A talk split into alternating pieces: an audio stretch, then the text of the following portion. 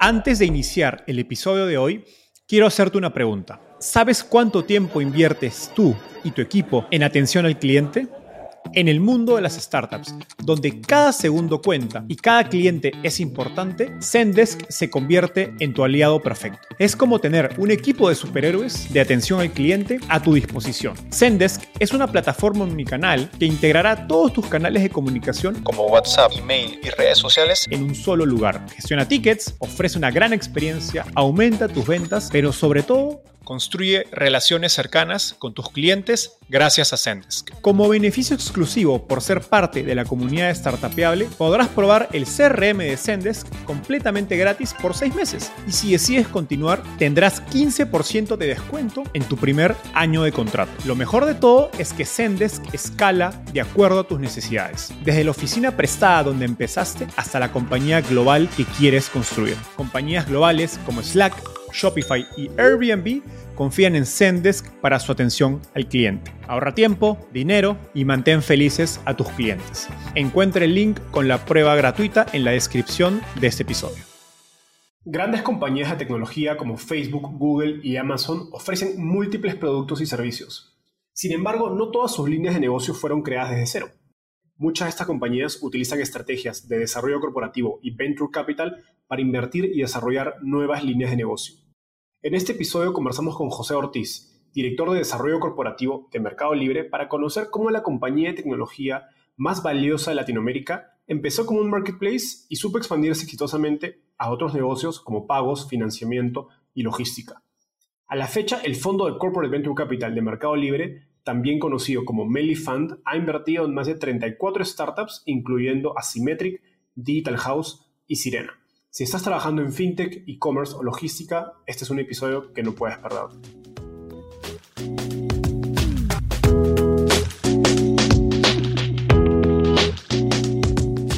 Hola, mi nombre es Enzo Cavalier y soy un convencido de que el emprendimiento en tecnología es una oportunidad histórica para resolver los problemas más urgentes de Latinoamérica. En este podcast conversamos con emprendedores e inversionistas de las startups más impactantes de nuestra región para descubrir cómo se idearon, escalaron y levantaron venture capital para solucionar problemas tan grandes como la educación, las finanzas y la salud. Recuerda visitar www.startapeable.com donde encontrarás todo un ecosistema de recursos para tu camino startup. Hola José, ¿qué tal? ¿Cómo estás? Bienvenido al podcast Startupeable. ¿Qué haces, Enzo? Muchas gracias por la invitación. ¿Todo bien? Todo muy bien.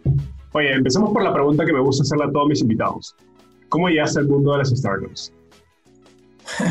Buena pregunta. Em, la, clase de la facultad que más me gustó por lejos fue la de crear eh, una empresa, buscar una idea que nos guste, aprobarla por los profesores, armar el modelo de negocios, entender eh, cómo armar, cómo llevar esa idea a cabo, eh, hacer un mini proceso de levantamiento de capital para ver si lográbamos un mini capital semilla. Y te diría que desde entonces siempre estuve muy involucrado, leyendo mucho, involucrándome con emprendedores, emprendiendo yo mismo socialmente. Tengo un emprendimiento desde hace muchos años que se llama quieroayudar.org, que ayuda a conectar puntas de gente que necesita ayuda con, con gente que quiere ayudar, tanto con, voluntariado como con donaciones. Cuando salí de la facultad empecé dos proyectos distintos. Eh, uno era principalmente darle servicios a, alumnos extranjeros que venían a la Argentina de intercambio. Les dábamos línea de teléfono, les dábamos departamentos. Entonces te diría que desde muy chico que siempre me, involucré y me gustó y, y bueno, desde entonces sigo, ¿no? Súper. Ahora, ya entrando un poco más a, tu rol, pues Mercado Libre es la compañía de tecnología más valiosa de Latinoamérica, con decenas de millones de clientes. Eh, creo que cualquier, probablemente todas las personas que nos están escuchando han, utilizado algún tipo de servicio de los que brinda Mercado Libre. Eh, pero pocos de esos usuarios han escuchado acerca del Mercado Libre Fund. Cuéntanos, ¿qué es el, el Mercado Libre Fund y qué rol cumple dentro de todas las áreas y negocios que tiene Mercado Libre? Está bueno, y te hago un paso para atrás porque me parece que es interesante. Nosotros, como estructura Mercado Libre, es un poco distinta de lo que son los otros fondos corporativos. Nosotros no solo manejamos el fondo corporativo, sino que además eh, lideramos los esfuerzos de money, de adquisiciones, y además ayudamos a las unidades de negocio con todo tipo de alianzas, te diría. Entonces, el fondo es un sombrero más de nuestro scope y es, si querés, una herramienta más para seguir ayudando a las unidades de negocio en llevar a cabo sus distintos objetivos. Eh, y ni hablar de seguir empujando lo que es la visión de Mercado Libre, que es democratizar el comercio y el acceso a servicios financieros. Eh, mismo, imagino que después hablaremos un poco de la tesis, pero nuestra tesis de inversión es justamente eso, invertir en empresas de tecnología que directa o indirectamente ayudan a la democratización del comercio y el acceso a servicios financieros. Súper. ¿Y cómo es, hemos haciendo un poco de resumen de lo que dijiste, tienen un área donde adquieren compañías, otra que me imagino debe ser Business Development, donde buscan hacer acuerdos con otras empresas, y finalmente el área de, digamos, de Corporate Venture Capital. te corrijo, no, no, son tres áreas distintas, es toda una misma área que se llama Corporate Development y hacemos las tres tareas desde ese equipo. Súper, súper.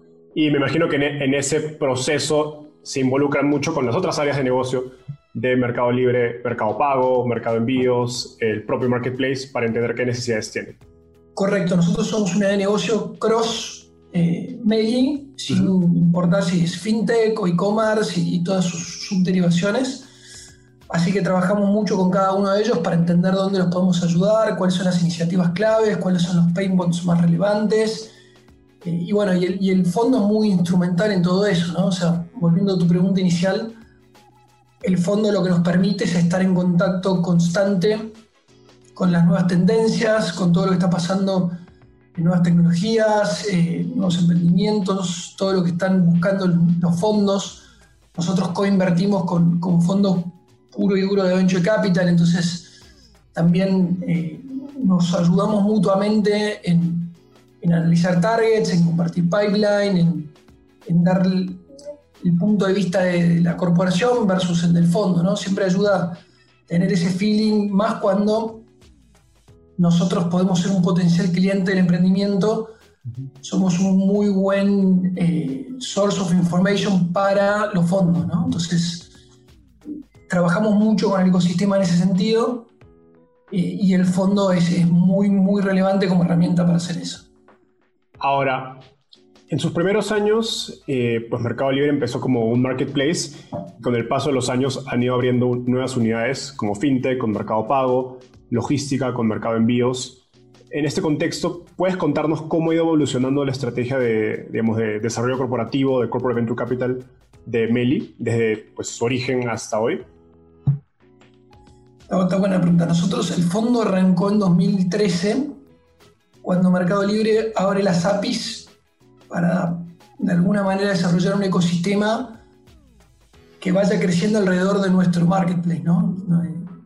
Aparecieron un montón de empresas que empezaron a dar servicios clave como integración eh, de ERPs a Mercado Libre, integración de tiendas online a Mercado Libre, herramientas de business intelligence. Eh, empezaron a aparecer un montón de empresas que empezaron a utilizar nuestras APIs para, para, desarrollar el ecosistema y darle un valor agregado a, las, a los sellers, ¿no? De ahí en adelante, y ahí empezamos a invertir en todo este tipo de empresas eh, como, fondo. El fondo arrancó para invertir en estas empresas para desarrollar el ecosistema. De ahí en adelante el fondo ha ido evolucionando hacia una etapa, te diría, un poco más desarrollada de la, vida del emprendimiento, más hacia una serie A, serie B, y no estamos tan atados a que tenga que tener una integración firme con Mercado Libre. O sea, obviamente la sinergia es súper importante, pero no tiene que ser totalmente dedicada a Mercado Libre, sino que puede ser Mercado Libre uno de sus grandes clientes o, viceversa, ¿viste? Entonces, va un poco más por ahí. Eh, porque de alguna manera lo que nos dimos cuenta es que con estos tres sombreros que tenemos, no tenemos la banda ancha suficiente como para ayudar tanto a un emprendimiento en etapa temprana, en etapa semilla. Y por otro lado, un emprendedor en etapa semilla, las probabilidades de que este emprendedor pivotee son altas. Entonces empezar a trabajar en sinergias cuando todavía uno no sabe qué va a pasar de el modelo de negocio, del product market fit y demás, es complejo. Entonces, es mucho más fácil tener para el emprendedor y para nosotros trabajar en una etapa un poco más desarrollada. Eh, y ese tipo de ejemplos se están viendo, por ejemplo, como lo que hicimos con Digital House. Eh, Digital House es una contraempresa de EdTech que ya tiene muchos años y justamente el lanzamiento, por ejemplo, de la carrera que hicimos con ellos, el Certified Tech Developer, se basa en eso, se basa en la confianza del Mercado Libre y de Globant, en esta empresa que ha desarrollado un equipo increíble, una currícula extraordinaria y de alguna manera luego la inversión nuestra en ellos confirma el valor de la alianza comercial, ¿no? Súper. Ahora, yendo un poco más al, día a día de, Mercado Libre, digamos, de, tu área dentro de Mercado Libre, pues la empresa ya no es una startup, ¿no? Pero tampoco es un corporativo con 50 años como un banco. Y, de todo el mundo que lo que cuenta la gente acerca de que ha trabajado con Mercado Libre, que trabaja en Mercado Libre, es que aún mantienen este ADN de tecnología y startups. ¿Cómo es ser una startup que, invierte en startups? Es, muy, es muy interesante, ¿no? no cambia mucho, ¿no? O sea, nosotros no tenemos el fondo como una herramienta de innovación, tenemos el fondo como una herramienta de colaboración con el ecosistema este, y obviamente buscamos retorno de eso, ¿no? O sea, creemos que de alguna manera eh, no existe el valor estratégico sin un, un, buen retorno financiero, porque posiblemente si esa empresa nunca crece y justifica el retorno financiero, posiblemente nunca tenga la escala como para justificar la parte estratégica. Eh, pero de vuelta, nosotros la innovación sucede adentro y sucede en la unidad de negocio. Y como habrás visto y tú mismo dijiste, eh, va evolucionando muchísimo. ¿viste? Arrancó con un e-commerce, luego arrancó Mercado Pago para darle servicio al e-commerce porque no había ninguna herramienta en Latinoamérica que sea lo suficientemente buena para procesar pagos en Latinoamérica. Y así sucesivamente van creciendo las cosas. La unidad de mercado envíos, eh, crédito, advertising, bueno, innumerables, ¿no? Pero me parece que de alguna manera va creciendo mucho y la innovación sucede desde adentro y sucede justamente creando equipos, desarrollando soluciones, hablando con nuestros clientes, mejorando en el tiempo y, compitiendo. se habrá visto, por lo menos desde que estoy yo en Mercado Libre, eh, las adquisiciones han, han, sido escasas comparado con el tamaño que tiene el Mercado Libre es justamente una cultura de desarrollo tecnológico interno y de resolución de problemas internos y, justamente de ahí va nuestro crecimiento impresionante de, la necesidad de músculo de desarrollo. No sé si habrá visto el anuncio, pero este año vamos a duplicar la cantidad de empleados que teníamos el año pasado y un grupo, y un grupo no menor de esos es, developers. Wow, wow. Ahora, justo estabas mencionando eh, el tema del retorno estratégico y financiero, que me sirve como buen puente hacia la siguiente pregunta, que es ya profundizando en la tesis de inversión de Mercado Libre como corporativo. ¿Cuál es su tesis de inversión en startups, ¿no? en términos de etapas, sectores, geografía y en general estrategia? La tesis es la que yo te conté, invertir en empresas de tecnología que directa o indirectamente ayudan a democratizar el comercio eh, y el acceso a servicios financieros en Latinoamérica. indirectamente es importante porque abre una puerta para un montón de cosas como empresas de prevención de fraude, de logística y, todo lo que ayuda directamente a, esa visión. ¿no? En etapa, como te dije antes, serie A, serie B. Eh, podríamos hacer un serie C, sí. Yo te voy a dar lo que es la caja y obviamente después Podemos salirnos de la caja justamente por no ser un, un bici puro y duro, ¿no? Pero eh, tickets, te diría que hasta un millón de dólares. Eh, hemos hecho más grandes, sí, definitivamente, eh, pero de alguna manera nuestra, nuestra estrategia de coinvertir con fondos siempre nos termina dejando en tener no más de un 5% de una empresa y el ticket lo que resuelve es hacia eso, ¿no? en, ese tipo de, de, de tickets de series A a series B. Scope regional Latinoamérica, sería muy raro que invirtamos fuera de Latinoamérica, salvo que use una empresa que por ahí tenga headquarters afuera pero que la mayor parte de su negocio pase por Latinoamérica. Ahora, contabas un poco cómo suelen trabajar con otros fondos de Venture Capital. Me interesa saber ese, proceso. ¿Ustedes buscan eh, liderar las rondas? Eh, creo que no. Eh, ¿Buscan startups que ya están en procesos y cómo ustedes pueden sumarse a esas rondas? ¿O de repente llega una startup que a ustedes les interesa y buscan llamar a otros fondos para, digamos, coinvertir en esa compañía? Es una combinación de todas las que dijiste. no solemos liderar, y por ende eh, siempre estamos en contacto con los fondos para compartirnos pipeline mutuamente.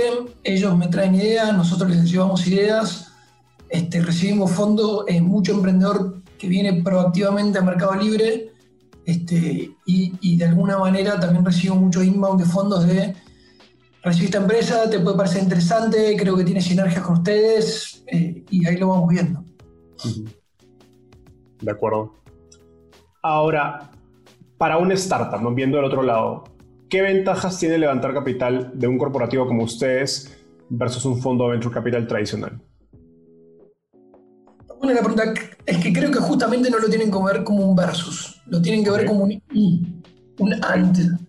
Porque creo que le agrega valor tanto el fondo de inversión como el fondo corporativo. Lo pongo distinto. Hay pocos fondos de inversión que sean tan regionales como nosotros. Nosotros tenemos presencia, tenemos operaciones eh, en 18 países y presencia local en 8. ¿Ok? Eh, cubrimos e-commerce y cubrimos fintech. Eh, posiblemente pocos fondos tengan el network que tiene Mercado Libre a nivel regional y global. entonces, y, ni hablar del expertise eh, de, nuestro management, ¿no? O sea, nosotros, eh, otra cosa que solemos pedir es tener un board observer para justamente estar en las reuniones de board y ver cómo podemos ayudar. Y de alguna manera, cuando nosotros detectamos pedidos o necesidades y demás, ponemos a disposición eh, el management de nuestra organización. Una vez un emprendedor estaba con temas de cultura y y de hiring, entonces armamos un seminario con, con nuestro head de people, eh, Chief People Manager se llama. Em, y, fue extraordinaria la reunión porque él contó cómo era el manejo de, de todo lo que es recursos humanos cuando era Meli, cuando arrancó, que eran pocos empleados, y cómo evolucionó eso con el crecimiento estrepitoso que ha tenido Mercado Libre en todo este tiempo. Entonces, eh, estas personas que han vivido lo que ya lo que tienen que vivir los emprendimientos en un futuro si les va bien eh, es súper interesante. Entonces, te diría que nosotros agregamos mucho network, ayudamos a, destrabar problemas eh, y, know-how, ¿no? Creo que de alguna manera muchos de los problemas que ellos han tenido los hemos tenido nosotros y, ayudamos de esa perspectiva. Sí, qué, qué interesante, ¿no? Dividiría más allá del network, eh, el punto de pues, expertise en fintech e e-commerce en toda Latinoamérica, que probablemente ninguna otra compañía lo tiene al nivel que lo tienen ustedes. Y segundo, esto de, poder involucrar al management me suena muy interesante porque también hay pocos aún casos de pues, startups ¿no? que han sido exitosas y evidentemente Mercado Libre es la más exitosa en, en tamaño, en valoración, en impacto.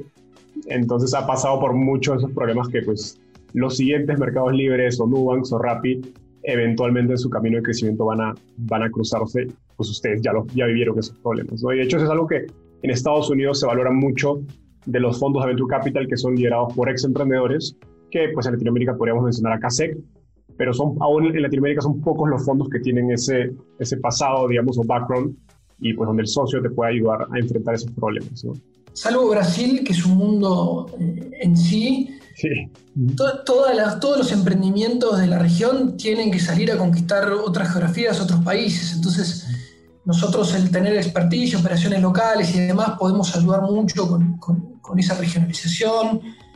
Este, creo, creo que es súper interesante. Hoy, sin ir más lejos, una empresa de nuestro portafolio hoy a la mañana estaba hablando con nuestro CFO por, para entender los learnings de, lo que fue la IPO de Mercado Libre en su momento. Entonces, suceden ese tipo de conversaciones eh, y obviamente el que más las aprovecha es el emprendedor que más proactivo está pidiendo y, de alguna manera buscando cómo le podemos ayudar. Súper. En, en, ese sentido, me dijiste que una de las condiciones de su inversión es tener un, un sitio de observador en el directorio, ¿cierto? O en el consejo, como se le dice en México. Correcto. Siempre pedimos eso porque creemos que es la mejor manera de, que fluya la información de un lado hacia el otro y, viceversa. Eh, creo que esas son las charlas más ricas en donde más podemos ayudar y, y más aprendemos nosotros también, ¿no? Súper. Ahora, me comentabas que, que, ustedes invierten en Serie A y Serie B, y esto me, hacía recordar a un, episodio anterior, en el episodio 11 del podcast, que tuvimos a Claudio Barahona, que fue ex gerente de Guaira en Chile, y pues ha recomendado que las startups eh, busquen levantar eh, capital de corporativos cuando estén cerca de una Serie A. Pues trabajar con un corporativo implica un nivel de estructura que una startup en etapa semilla no necesariamente tiene. ¿Cuál es tu posición respecto a esto? Eh, me comentaste que inicialmente invertían en semilla, ahora en sería está relacionado con, con esto. Yo creo que la respuesta es depende. Okay. Y, y, cada fondo corporativo tiene que tener bien claro cuál es su objetivo y, y cuáles son sus recursos y, y, qué está dispuesto a hacer en, en qué momento. ¿no? Eh, nosotros de alguna manera nos dimos cuenta que por tener este equipo que tiene estos tres someros que te mencioné, eh, el M&A, las alianzas y el fondo, no tenemos banda ancha suficiente como para estar ayudando a un emprendedor como lo hace un fondo de VC puro, ¿viste? Eh, y de alguna manera, por otro lado, es muy difícil convencer al negocio interno de hacer algo con un emprendimiento que a duras penas tiene pocos clientes o tiene un producto medio endeble o todavía está viendo si tiene fit de, su producto en el mercado. Entonces, pasa a ser muy complejo lograr sinergias entre un, entre un mundo y el otro, ni hablar de los tiempos de uno y el otro, ¿no? O sea, cuando uno está en una etapa semilla, eh, probablemente tenga un año, un año y medio de vida, y los ciclos de, de ventas hacia corporaciones o los ciclos de alianzas hacia corporaciones en general son muy largas. Eh, justo esta semana estoy hablando con, con, una empresa en la que invertimos, se llama Intuitivo, que tiene una estrategia muy de, ir a las corporaciones a, vender su servicio. Y es realmente impresionante lo que le cuesta cerrar contratos en tiempos y, cómo se mueven las organizaciones de lento. Y, y, fue algo que le anticipamos y mismo cuando invertimos le dijimos, levantó un poco más de capital porque vas a necesitar tener tiempo porque los ciclos de venta de tus servicios son muy, muy largos. Entonces, creo que un emprendedor en una etapa semilla eh, posiblemente, obviamente depende, ¿no? Pero haya varias chances de que se meta en una camisa de 11 varas y sea difícil de salir y, hasta por ahí le complejice la vida estar enfocado 100% en hacer una alianza con, con el Corporate Venture Capital ni hablar de lo que ya hablamos de la, parte de pivotear, ¿no? O sea, uno en la etapa semilla cree que va a ir por ahí la idea, cree que va a tener fit, pero por ahí en el medio se da cuenta que tiene que hacer todo lo contrario, o que lo que era B2C tiene que ser B2B, y todo lo que pensaste de alianza y gastaste tiempo y demás, lo tenés que tirar a la basura. Y como inversor tenés que también ayudar a que el emprendedor vaya a lo que es realmente su camino y su, y, su posibilidad de éxito y no mandarlo a hacer algo que le sirve a la corporación, pero no al emprendedor. Sí, totalmente. sí, claro, en, etapa semilla creo que esas condiciones serán más. En sería, siempre digo que en serie ya es cuando la compañía deja de ser un producto o a un proyecto a empezar a ser una empresa. Correcto, pasa del PowerPoint y, ser puramente un equipo a tener métricas, ¿viste? Y tener estructura, procesos, y suele coincidir con que es el mejor momento para empezar a involucrarse con, con eh, pues, corporativos y empresas que justamente tienen esas características, ¿no? Procesos, estructuras. Correcto. Ahora, una, una siguiente pregunta, eh, y voy a dar un poco de contexto, que es que pues, los corporativos tradicionales que tienen pocas capacidades tecnológicas a nivel eh, interno, para ellos invertir en startups es una estrategia pues, para seguir de cerca el desarrollo de nuevas tecnologías y tendencias de mercado, que también nos lo mencionaste. Pero Mercado Libre es un poco distinto, ¿no? Y nos decías que estabas contratando a un, gran número de desarrolladores de software. Eh, y como dijimos antes, nació como una startup, es una compañía de tecnología desde su origen. En este contexto, ¿cómo evalúan si es mejor invertir en una startup, adquirirla generar una alianza o desarrollar el producto a nivel interno? Creo que es un tema de... Pueden suceder varias al mismo tiempo, ¿ok? El ejemplo claro es el de Digital House. Encontramos una sinergia extraordinaria, una propuesta comercial eh, en donde Mercado Libre y Globant le iban a dar un boost a, Digital House, no solo con, con las becas, sino también en certificar un programa y ayudarlos en el lanzamiento de ese nuevo programa, eh, que es un win-win para ambos, porque nosotros obviamente como empresa de tecnología líder en, la región, ambas dos, eh, necesitamos un buen pipeline de, desarrolladores. Y, vimos que de alguna manera este deal comercial que íbamos a traer iba a ser un upside tan relevante para Digital House que decidimos también invertir en eso y participar de ese upside. Eh, ¿Cuándo tomás la decisión de adquirir? Y es otra decisión más compleja, porque realmente necesitamos tener control o no de esto y por qué. Entonces, eh, ahí pasas a decir, bueno, ¿realmente necesito tener control de este target? Eh, ¿Qué haría yo con este equipo? ¿Qué haría yo con esta tecnología? ¿Qué haría yo? ¿Cuál es el upside de todo esto? Este, vemos un equipo que está trabado y que si lo adquirimos lo regionalizamos más rápido de lo que, lo, están haciendo ellos. Vemos una tecnología extraordinaria que está siendo subutilizada, por decirlo de alguna manera, y que podría ser aplicada a otras cosas. Eh, vemos un equipo subexplotado que podría estar resolviendo un problema más complejo del que está resolviendo, no sé. Eh, y, todo esto también, obviamente, pasando la matriz de precio, ¿no? O sea, eh, ¿cuál es el precio de adquirir esta empresa o no? Eh, hay, muchas conversaciones que suceden en, una decisión de, invertir, en una decisión de hacer una alianza y en una decisión de, adquirir, que, que pasan a ser distintas y las decisiones las tesis son distintas eh, y muchas veces una lleva a la otra. Eh, una, muy buena alianza te puede llevar a pensar en, invertir y una muy buena alianza de inversión te puede llevar a pensar en adquirir.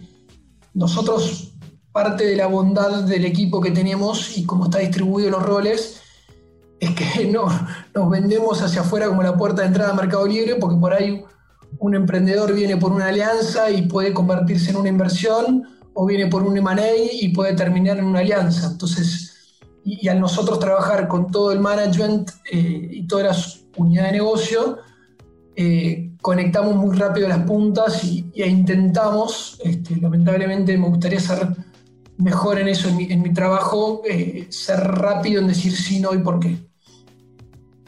Qué interesante, ahora que me explicas esto, suena que tener eh, pues los tres sombreros de M&A, de eh, Corporate Venture Capital y de alianzas bajo un solo área de, mercado libre, pues tiene sinergias, ¿no? Y hace mucho más sentido. Pues puedes apalancar una y otra dependiendo de los intereses también de la compañía. Ahora, un poco una pregunta de, de curiosidad. ¿Cómo es el proceso de tomar una decisión dentro de, dentro de, de una de estas, ¿no? De adquirir. Para, el fondo tenemos un proceso en donde recibimos eh, interés de parte del emprendedor o por el fondo, por eh, fondos con los que convertimos y demás. En general hacemos un primer screening nosotros. Eh, si nos parece que tiene fit con nuestra tesis y lo que estamos viendo y, vemos potencial, profundizamos en, en la empresa haciendo, te diría que al menos dos sesiones de diligence, una con el experto de negocio nuestro eh, eh, sobre el tema y otra con un equipo de tecnología eh, también cercano al problema que está tratando de resolver el emprendedor. y si vemos muy buen feedback con respecto a eso, armamos un caso de inversión y lo llevamos al comité. Ese caso de inversión es un caso típico que lleva todos los temas, hacemos referencias y tenemos un comité muy, muy diverso en donde tenemos gente responsable del e-commerce, de fintech, de logística, de crédito, de estrategia. Eh, es súper, súper diverso. De finanzas, obviamente. Interesante. Y en ese comité digamos, funciona de algún modo similar al comité de inversión de un fondo de venture capital donde pues hay que llegar a cierto consenso o ciertos votos mínimos. Correcto. Sin vetos para que la, la inversión se pruebe. Se, presenta el caso y cada uno tiene su opinión y cada uno tiene su voto y cada uno esboza por qué su voto es positivo o negativo. Súper. Ahora, quiero eh, profundizar en el tema de adquisiciones, porque cada vez he escuchado más startups latinoamericanas mencionar a, Mercado Libre como una potencial vía de éxito. Incluso he visto algunos pitch decks donde los mencionan expresamente como un posible comprador. ¿Es esto realista? ¿Y, qué perfil de startups realmente buscan para adquirir y no solo para invertir? Yo creo que sí que es realista. Eh, no lo ves en la práctica, ¿no? Eh, desde que entré yo en Mercado Libre, en los últimos tres años hemos, hemos comprado solamente tres empresas, eh, fundamentalmente de desarrollo de software, y no hemos adquirido emprendimientos hasta ahora. Dicho esto, hablamos con muchas, analizamos muchas.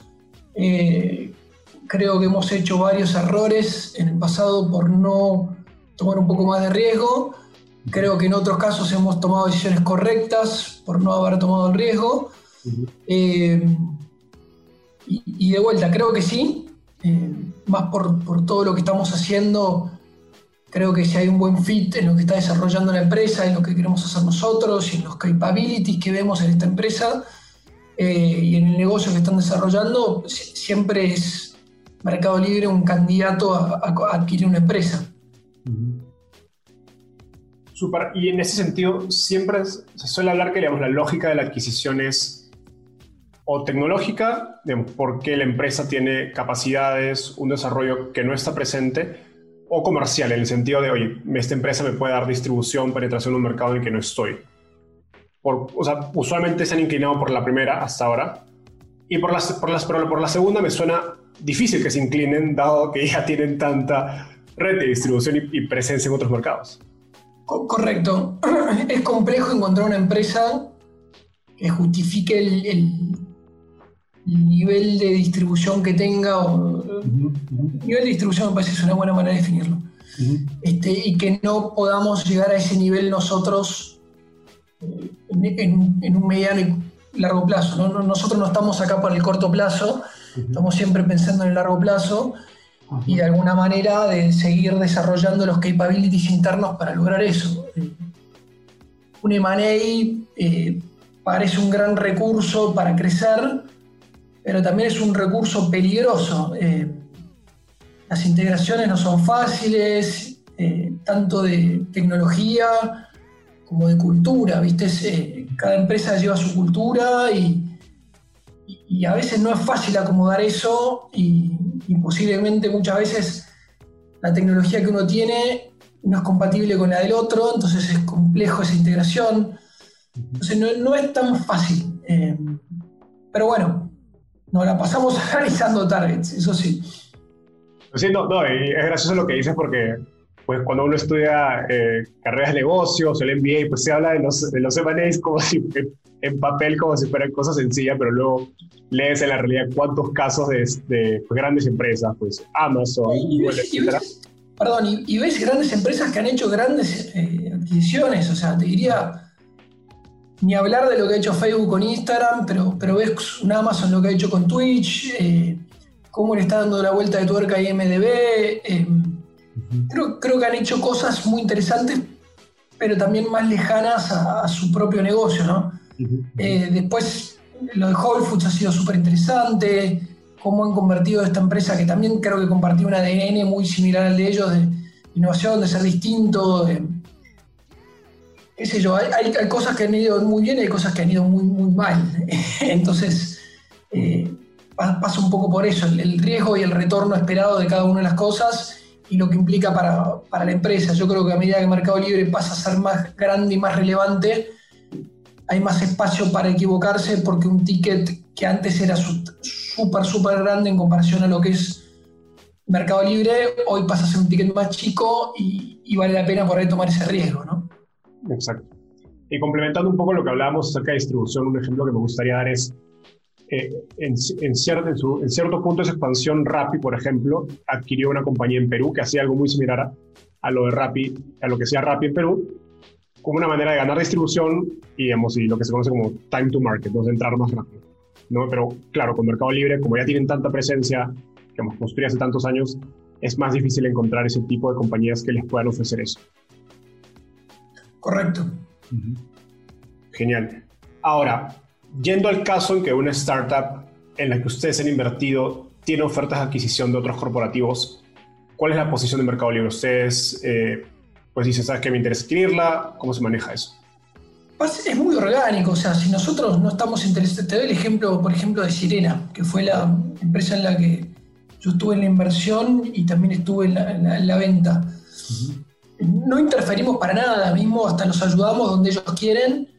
Eh, y, mismo te diría que fue un proceso súper confidencial en donde se llevaron ellos el, proceso y nosotros ni nos involucramos, nos avisaron eh, que iba a suceder algo, pero no teníamos mucha información más allá de eso. Eh, no sabíamos quién era, ni qué estaba pasando, ni mucho menos, y, no quisimos interferir. Porque no veíamos un fit de, tampoco de, adquirir a Sirena, ¿no? Eh, uno tiene que estar controlando todo el tiempo el, el FOMO, ¿no? El fear of missing out. Eh, y de alguna manera cuando nosotros sí vemos un fit de, adquisición, lo ponemos nosotros en la mesa primero. Eh, entonces, creo que hasta ahora hemos hecho un gran trabajo en eso con respecto a ser súper transparentes y abrirnos cuando hace falta y hay un conflicto de interés. Nuestro Board Observer, si querés, en general, como está redactado, le permite al emprendedor sacarnos de la mesa si hay un conflicto de interés con, lo que puede ser algo de interés para Mercado Libre y, no para la empresa. Entonces, eh, también tenemos esos bells and whistles que permiten a la empresa poder trabajar de una manera súper transparente y en manera confidencial con nosotros cuando, cuando es necesario. Qué interesante esto último que dices. ¿Lo has visto en otros corporativos? En, en el sentido de tener estos checks and balances para tu, para tu propio rol como corporativo entrando en una startup. Porque muchas veces escucha de, pues de inversionistas decir que cuando un corporativo entra, o algunos ciertos corporativos entran, pues de algún modo los, los otros, otros fondos de venture capital o inversionistas le rehuyen a invertir en una compañía porque sabe que hay corporativos que tienen prácticas de tomar mucho control sobre el startup. Pasa mucho eso, ¿eh? pero depende también del, del instrumento que uses, cómo, qué, documento terminas impactando, cómo lo redactás, ¿viste? O sea, al final del día todo eso se ve en el detalle. Y una cosa es invertir un ticket grande en donde te llevas más del 10-15% de una empresa, y otra cosa es cuando terminas invirtiendo y teniendo 3-5% de una, ¿no? O sea, creo que de vuelta, en la cajita nuestra, en donde en general terminamos con menos de un 5%, va mucho más por ese lado de, mira, yo participo, ayudo, pero obviamente si tenés que ir para un lado, más para el otro. Ahora, cuando somos mucho más agresivos y tomamos una posición mucho más considerable y demás, obviamente queremos participar más de las decisiones eh, y ese derecho a poder opinar y a poder tomar decisiones está justificada en la inversión que hicimos. Eh, lo que no sería muy lógico es tener un 1% de la empresa y de repente tener control de poder hacer cualquier cosa, ¿viste? Eh, y creo que de alguna manera tenemos esas conversaciones muy transparentes tanto con el emprendedor como con los fondos eh, y, todos sabemos en, qué nos estamos metiendo y cuáles son las maneras de destrabar problemas, ¿viste? Los contratos están pensados para cuando hay problemas, no para cuando las cosas van bien, así que... Super. Y en ese sentido, bajo qué lentes o recomendaciones eh, le, darías a otro emprendedor manejando un contrato con otro corporativo para evitar esos problemas? Depende de la expectativa que tenga del, del corporate venture capital, cuánto va a invertir con respecto al resto, qué, qué equity termina teniendo, qué commitments hace el corporate venture capital, hay un contrato comercial firmado sí o no y por qué, va a suceder en el futuro, qué está esperando uno de ellos.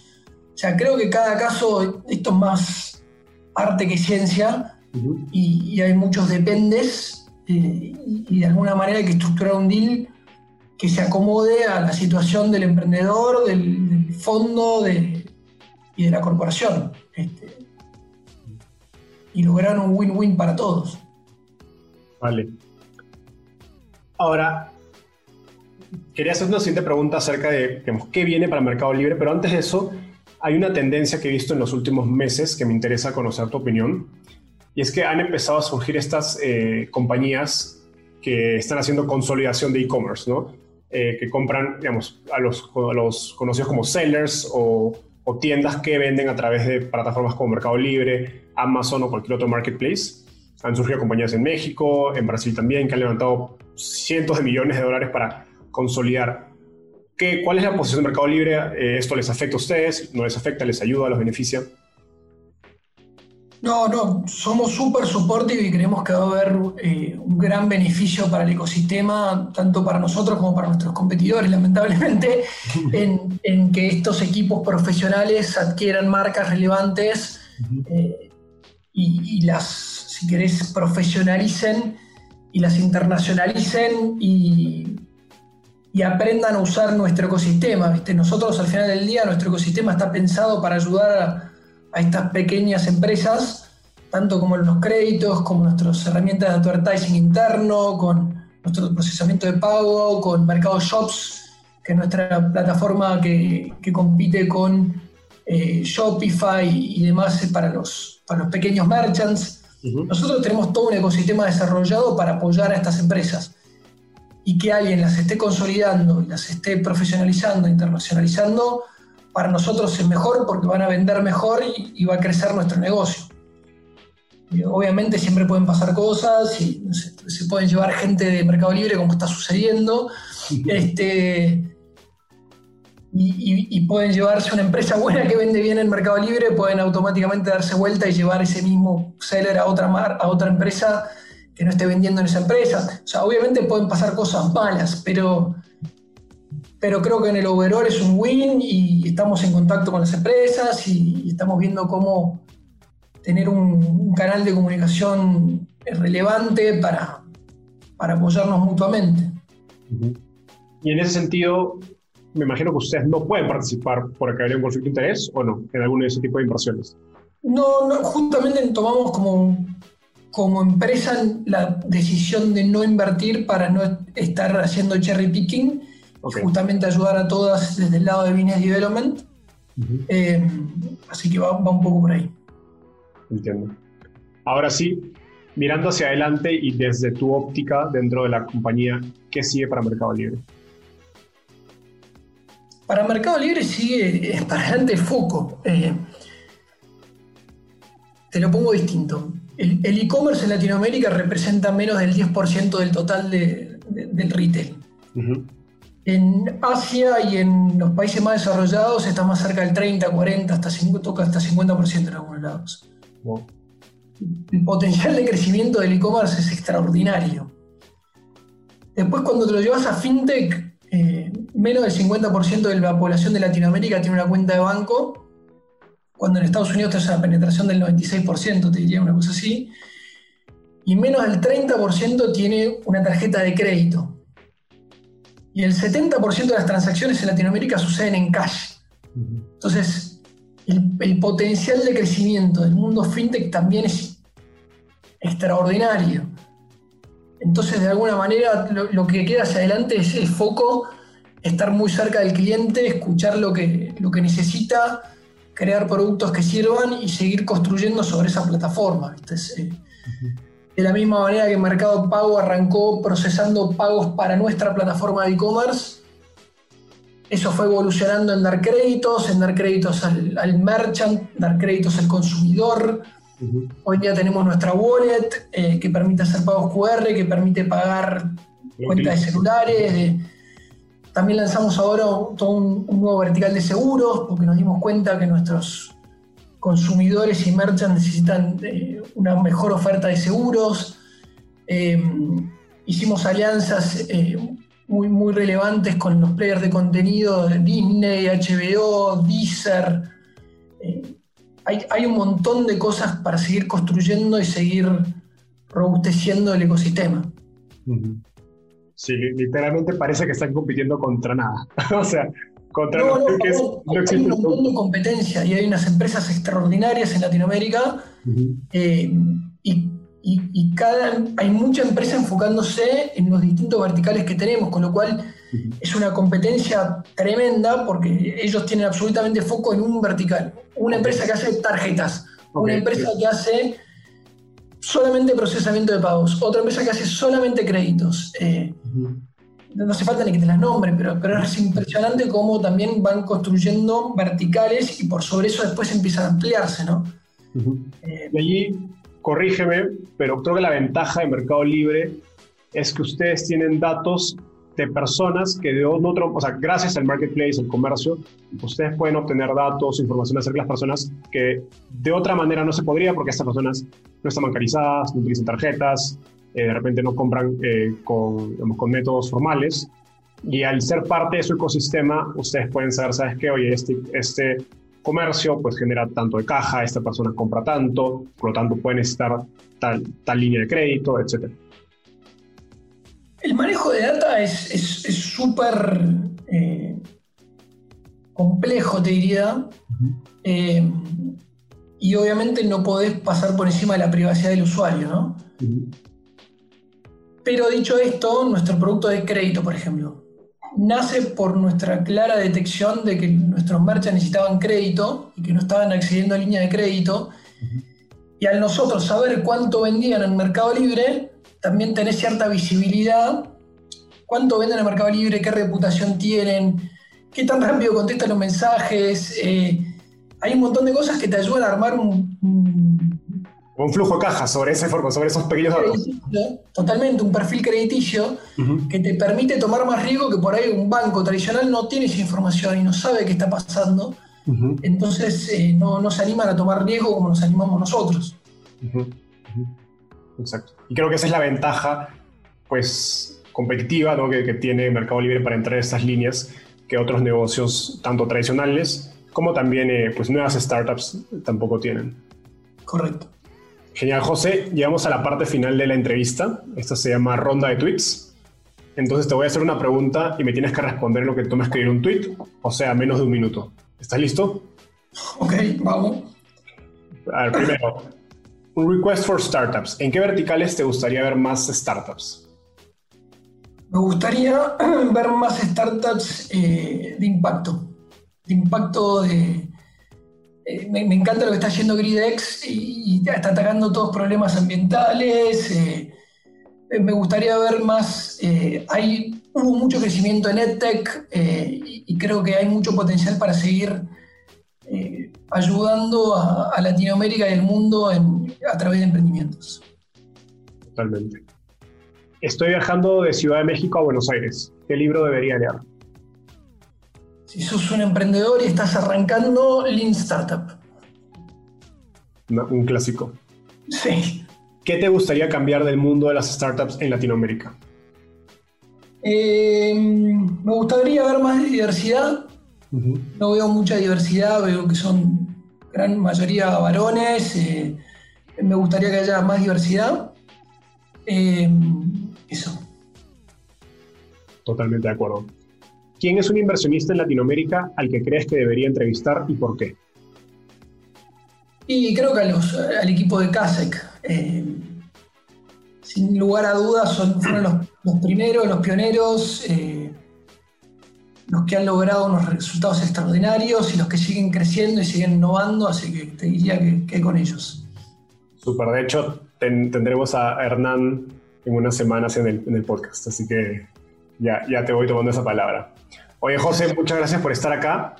Eh, pueden encontrar a José en Twitter como arroba pelón-ortiz y en su blog personal, que les dejaremos el link en, el- en las notas del episodio. Gracias, José, por estar acá. Un abrazo. Nos vemos. Un abrazo grande. Chau, chau. Bye.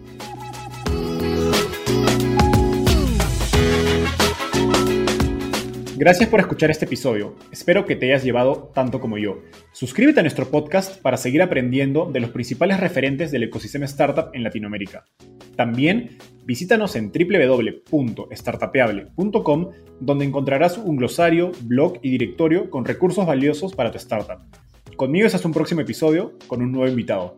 Startupeable, tu puerta de entrada al ecosistema startup.